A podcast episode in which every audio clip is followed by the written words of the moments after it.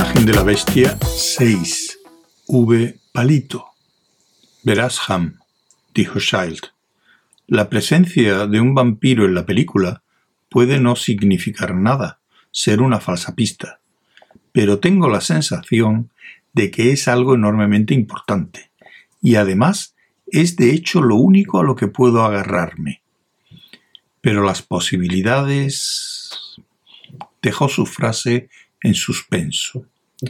Él y Jeremiah se hallaban en la acera del extremo norte de Barton Way, esperando.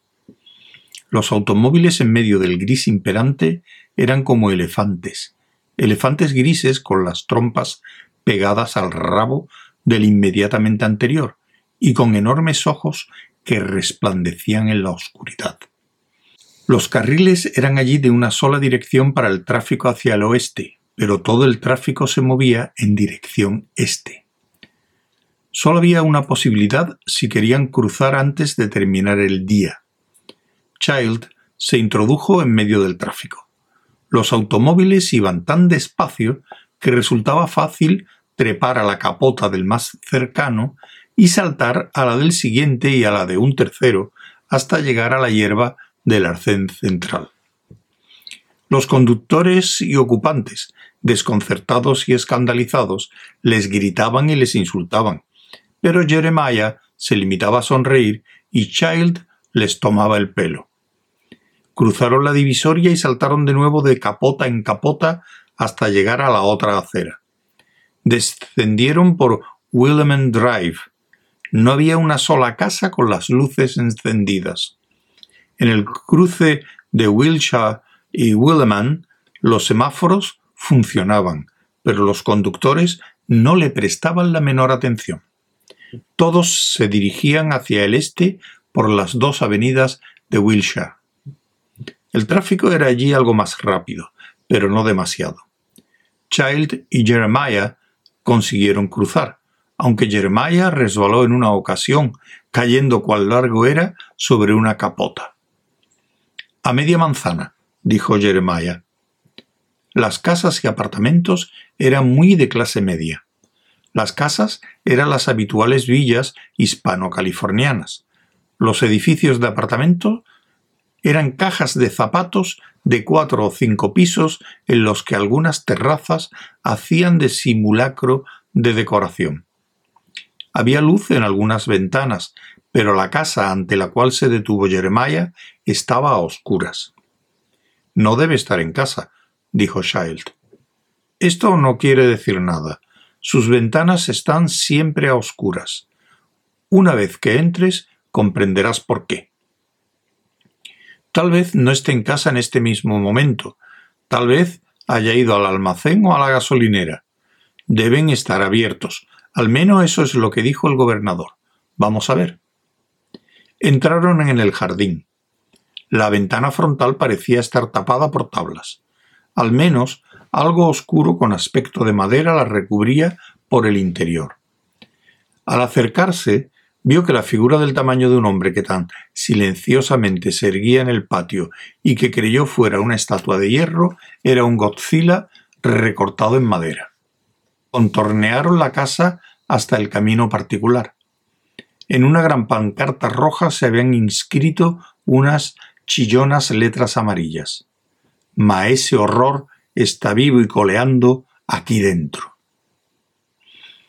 Más allá, había una especie de patio con un árbol inclinado 45 grados, cuya copa cubría el tejado del porche y parte de la casa como una gran mano verdosa.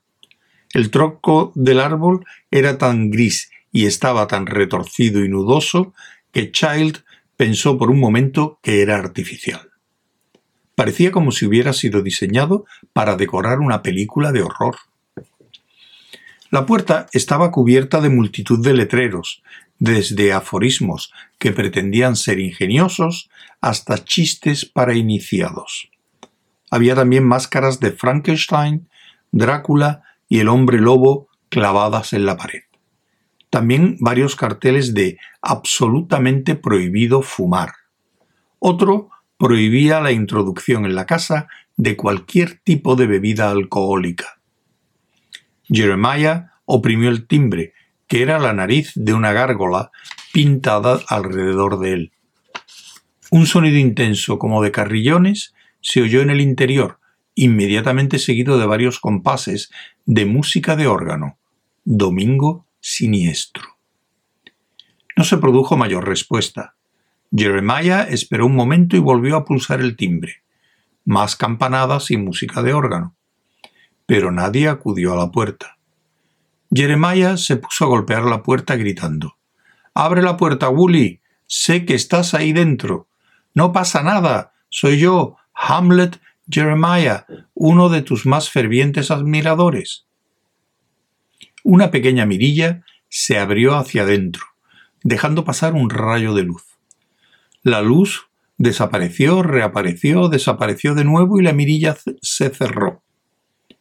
La puerta se abrió con un horrísono chirrido de bisagras oxidadas. Segundos más tarde, Child comprendió que el sonido procedía de una grabación. Bienvenidos, dijo una suave voz de barítono. Jeremiah golpeó suavemente el hombro de Child para indicar que debía entrar el primero. Entraron en la casa y el hombre cerró la puerta, corrió con fuerza tres grandes cerrojos y echó dos cadenas. La habitación era excesivamente abigarrada como para que Child pudiera registrar todos sus detalles de un vistazo, como era su costumbre. Se concentró en el hombre, que le fue ceremoniosamente presentado por Jeremiah como Woolston Q. Hippish. Woolley medía alrededor de un metro ochenta. Era de formas redondeadas y aspecto fofo. Una incipiente sotabarba, un mostacho de morsa color de bronce, gafas cuadradas sin montura, un hermoso perfil de boca para arriba, una cabeza cubierta de tupido, liso y sedoso pelo rojo oscuro y ojos gris pálido. Iba un poco encorvado, como si se hubiera pasado la mayor parte de su vida inclinado sobre una mesa. Las paredes y las ventanas de la habitación estaban cubiertas de estanterías, de libros y objetos diversos, amén de pinturas, fotos de película, pósters, máscaras, bustos de plástico, cartas enmarcadas y ampliaciones de fotografías de actores de cine. Había un sofá, varias butacas y un piano de cola. El cuarto adyacente tenía prácticamente el mismo aspecto, aunque sin muebles. Si deseaba aprender algo acerca de los vampiros, había dado con el lugar adecuado. Aquel sitio se encontraba atestado de absolutamente todo aquello que pudiera concernir, aunque fuera indirectamente, a la literatura gótica, el folclore, las leyendas, lo sobrenatural, la licantropía, la demonología, la brujería y las películas sobre estos temas. Woolley estrechó la mano de Child con una mano grande, húmeda y rolliza. Bienvenido a la casa del horror, dijo. Jeremiah explicó los motivos de su visita. Woolley meneó la cabeza y dijo que había oído lo de Colben por la radio. El comentarista había dicho que Colben había sido horriblemente mutilado, pero sin dar más detalles. Child le contó los detalles. Hippish agitaba la cabeza y hacía sonidos de disgusto con la lengua, aunque una luz extraña aparecía en su mirada y una leve sonrisa cruzaba las comisuras de su boca. ¡Qué terrible! ¡Qué horroroso! ¡Repugnante! Dios mío, la de salvajes que hay aún entre nosotros. ¿Cómo pueden ocurrir estas cosas? La suave voz descendió hasta un murmullo y pareció perderse, como si estuviera descomponiéndose en añicos que, como ratones, se escurrieran hacia la obscuridad de los rincones. Frotaba sus pálidas, blandas y húmedas manos una contra otra. En varias ocasiones las entrecruzaba en un gesto que al principio parecía de oración, pero que daba también la impresión de que estaban rodeando un cuello invisible. Si hay algo que yo pueda hacer para ayudarle a localizar a estos monstruos, si existe algo en mi casa que pueda ayudarle, sea usted bienvenido, dijo Hippish. Aunque he de admitir que no consigo imaginar qué clase de pista podría encontrar hojeando mis libros. No obstante, extendió ambas manos y dijo, pero permítame que le enseñe mi casa. Siempre realizo un recorrido por ella, antes que nada, con los nuevos visitantes. Hamlet puede venir con nosotros o echar un vistazo por su cuenta, si así lo desea. Bien, empecemos. Esta ampliación de aquí es de Alfred Dummel y Els Benedich en la película alemana El bebedor de sangre, realizada en 1928. Tuvo una distribución un tanto limitada en este país, pero yo tuve la suerte, tengo muchos, muchísimos amigos en todo el mundo, de obtener una copia de la película. Bien pudiera ser la única copia existente en estos momentos. He realizado indagaciones y jamás he podido localizar otra, y he tenido a mucha gente intentando encontrarla. Child reprimió el impulso de decirle a Hippish que deseaba ver sus archivos de prensa de inmediato. No quería perder el tiempo pero Jeremiah le había explicado cómo debía comportarse si deseaba obtener el máximo de cooperación por parte de su anfitrión. La casa estaba atestada de objetos de lo más variopinto, todos originarios del mundo del terror y de las sombras malignas, pero diseñados y manufacturados con fines comerciales. La casa estaba brillantemente iluminada con luces de diversos colores, amarillo bilis, rojo sangre, púrpura de podredumbre, gris azulado de rigor mortis, naranja de ira reprimida. Pero las sombras parecían acechar por doquier, incluso allá donde no podía haberlas. Un acondicionador de aire desplazaba lentamente un aire tan glacial que parecía anunciar una inminente glaciación. El aire estaba bien filtrado, porque el ardor de los ojos, la garganta y los pulmones iban desapareciendo. Algo que puede decirse a favor de las glaciaciones.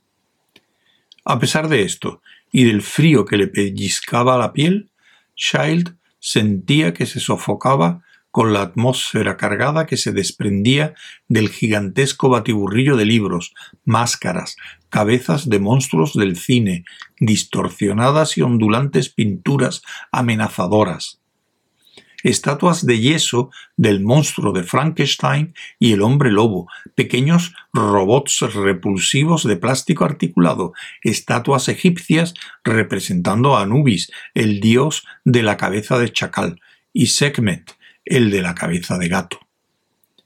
La habitación adyacente era más pequeña, pero aún mucho más sobrecargada. Woolley hizo un vago gesto. Todos sus gestos eran vagarosos, como ectoplásmicos. En dirección a las inclinadas o desmoronadas pilas de libros y revistas. Recibió un envío de un coleccionista de Utica, Nueva York, comentó Hippish. Murió recientemente. Su voz se hizo más profunda y untuosa. Muy triste. Un hombre magnífico. Un verdadero aficionado al horror. Nos mantuvimos en correspondencia durante años, más de lo que nos gustaría mencionar, aunque jamás llegué a encontrarme con él en persona. Pero nuestras mentes se encontraron, teníamos mucho en común. Su viuda me envió todo este material, me dijo que lo valorara al precio que me pareciera justo. Hay una colección completa de Weird Tales desde 1923 hasta 1954, una primera edición de King in Yellow de Chambers, una primera edición de Drácula firmada por Bram Stoker y Bela Lugosi y... ¡Oh! Hay tantas cosas. Se frotó las manos y sonrió. Tantas cosas pero la joya es una carta autógrafa del doctor Polidori, que, como usted sabrá sin duda, era el médico y amigo íntimo de Lord Byron.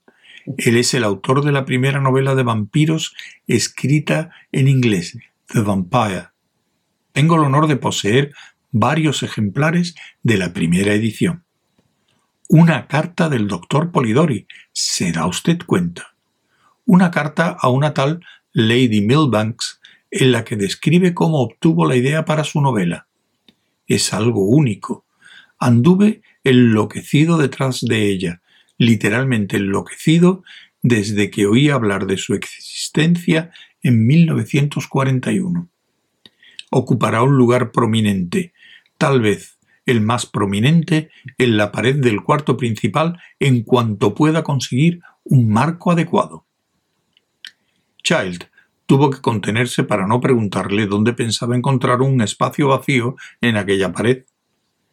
Hippish le mostró su despacho, una habitación grande constreñida con numerosas hileras de librerías hasta el techo, y por un inmenso y anticuado escritorio de persiana y sepultado por libros, revistas, cartas, mapas, fotografías, pósters, estatuillas, juguetes y un hacha de verdugo que parecía genuina, igual que la sangre seca. Regresaron a la habitación que separaba el despacho y la sala, y luego Hippish condujo a Child hasta la cocina. En ella había una estufa, un fregadero y una nevera, pero aparte de esto estaba repleta de libros, revistas, pequeños archivadores y unos cuantos insectos muertos que reposaban en los bordes de los armarios abiertos y en el suelo. Voy a hacer que se lleven la estufa la semana que viene, dijo Hippish. No como en casa, y cuando doy una fiesta encargo que me lo traigan todo. Child alzó las cejas, pero no dijo nada. Jeremiah le había dicho que la nevera estaba tan repleta de microfilms que quedaba poco espacio para guardar comida, y, a juzgar por el ritmo al que se iban amontonando los microfilms, en breve no quedaría espacio ni para un vaso de leche. Estoy considerando la posibilidad de añadir un ala a la casa, dijo Hippish. Como puede usted ver, está un poco atestada en este momento, y sabe el cielo cómo estará de aquí a cinco años o incluso el año próximo. Woolston Hippish había estado casado durante más de quince años. Su esposa quiso tener hijos, pero él se había negado. Hubiera sido imposible mantener alejados a los niños de sus libros, revistas, pinturas y dibujos, máscaras y disfraces, juguetes y estatuillas. Los niños eran muy destrozones. Después de unos años, su esposa abandonó su deseo de ser madre. ¿Podría tal vez tener alguna mascota, un gato o un perro? Hippish dijo que lo lamentaba de veras, pero que los gatos arañaban y los perros lo mordisqueaban todo y orinaban. La colección fue en aumento. La casa fue quedándose pequeña. Para hacer hueco para objetos, Hippish fue prescindiendo de mobiliario, Llegó el día en que ya no quedaba sitio para la señora Hippish. La novia de Frankenstein la estaba desplazando. Ella conocía la inutilidad de solicitar siquiera un alto a la recolección, y una disminución era algo impensable. Se mudó y obtuvo el divorcio acusando como rival a la criatura de la Laguna Negra. Para ser justos con Hippish, había dicho Jeremiah, Child debería saber que Hippish y su esposa seguían siendo íntimos amigos y salían juntos con la misma frecuencia que cuando estaban casados. Tal vez, no obstante, esta era la forma de vengarse de la ex señora Hippish, porque evidentemente lo llevaba por donde quería, y él se sometía humildemente con tan solo algún que otro gruñido ocasional. Ahora, el propio Hippish se estaba viendo expulsado de su casa, algún día volvería a casa después de una reunión tardía de la Sociedad del Conde Drácula, abriría la puerta delantera y toneladas de libros, revistas, documentos, fotografías y demás parafernalia se derrumbarían sobre él. Y los que le rescatasen tendrían que hacer un túnel y finalmente encontrarían a Woolston Hippish aplastado entre las páginas de El castillo de Otranto. Child se vio conducido a un porche trasero cubierto, repleto por entero de libros, como las demás habitaciones. Salieron por la puerta trasera y quedaron rodeados por una pálida luz verde y una instantánea sensación como si sus ojos se vieran atacados por los vapores de ácido sulfúrico diluido. Child parpadeó y sus ojos empezaron a segregar lágrimas. Tosió. Hippish tosió a su vez. Tal vez deberíamos omitir la gran gira del garaje, dijo Hippish, pero... Su voz se perdió en la distancia. Child se había detenido un instante. Hippish aparecía ante él como una figura tan oscura, voluminosa e informe como la de un monstruo en las brumas acuosas de una película de serie B. La puerta del garaje chirrió al alzarse. Child se apresuró a entrar. La puerta volvió a chirriar al descender y se cerró con un sonido metálico. Child se preguntó si también aquella puerta estaría conectada a una grabación tomada del antiguo programa de radio dedicado a temas de terror Inner Sanctum. Hippish encendió las luces. El garaje tenía el mismo aspecto que el resto de la casa, excepto que aquí las cabezas, las máscaras, los libros y las revistas estaban recubiertos de polvo. Guardo aquí mis duplicados, el material de segunda categoría y cosas que simplemente no puedo guardar en la casa por el momento, dijo Hippish. Child sintió que se esperaba que emitiera sonidos de entusiasmo acerca de unos cuantos objetos por lo menos. Deseaba salir de aquel aire cálido, enrarecido y putrefacto, y volver a la casa. Esperaba que los archivos que buscaba no estuvieran almacenados allí. Child arriesgó un comentario acerca de las obras del doctor Nieming Roder, que ocupaban un anaquel entero. Oh, ¿se ha dado usted cuenta? dijo Hippish, de que él es el único autor vivo que ocupa un anaquel individual en mi colección? Nim es mi favorito, por supuesto. En mi opinión es el mejor escritor de todos los tiempos dentro del género gótico o de horror, si lo prefiere. Superior incluso a Monk Lewis o a H.P. Lovecraft o Bram Stoker. Es un gran amigo mío. Guardo aquí muchos duplicados de sus obras porque él necesita alguno de vez en cuando para escoger unas páginas y añadirlas a alguna nueva antología tiene un montón de antologías, ¿sabe? Cantidades de reimpresiones y colecciones extraídas de sus selecciones y selecciones extraídas de estas. Probablemente sea el hombre más reseleccionado de la Tierra. Child no sonrió. Hippish se encogió de hombros. Había una gran ampliación de Roder sujeta con chinchetas a un larguero de la biblioteca. Al pie de la foto escritas en gruesas letras negras, estaban las palabras A mi primer admirador y gran amigo, Maese Horror, con intenso afecto, de Nim. La cara pálida y delgada de hundidas mejillas, afilada nariz y las gafas de inmensa montura parecía la de un inquietante e inquieto primate de la jungla de Madagascar, algo así como un lemur. Y lemur, pensó ahora Child, significaba originalmente fantasma. Sonrió. Recordaba la nota en el enorme diccionario no abreviado que tan a menudo había consultado en la universidad. Lemur, latín lemures, espíritus nocturnos, fantasmas, similares a los lamia griegos, un monstruo devorador, lamas, cosecha, fauces, lamia, plural, grietas, gargantas, letón, la mata, trampa para ratones, idea básica, mandíbulas abiertas.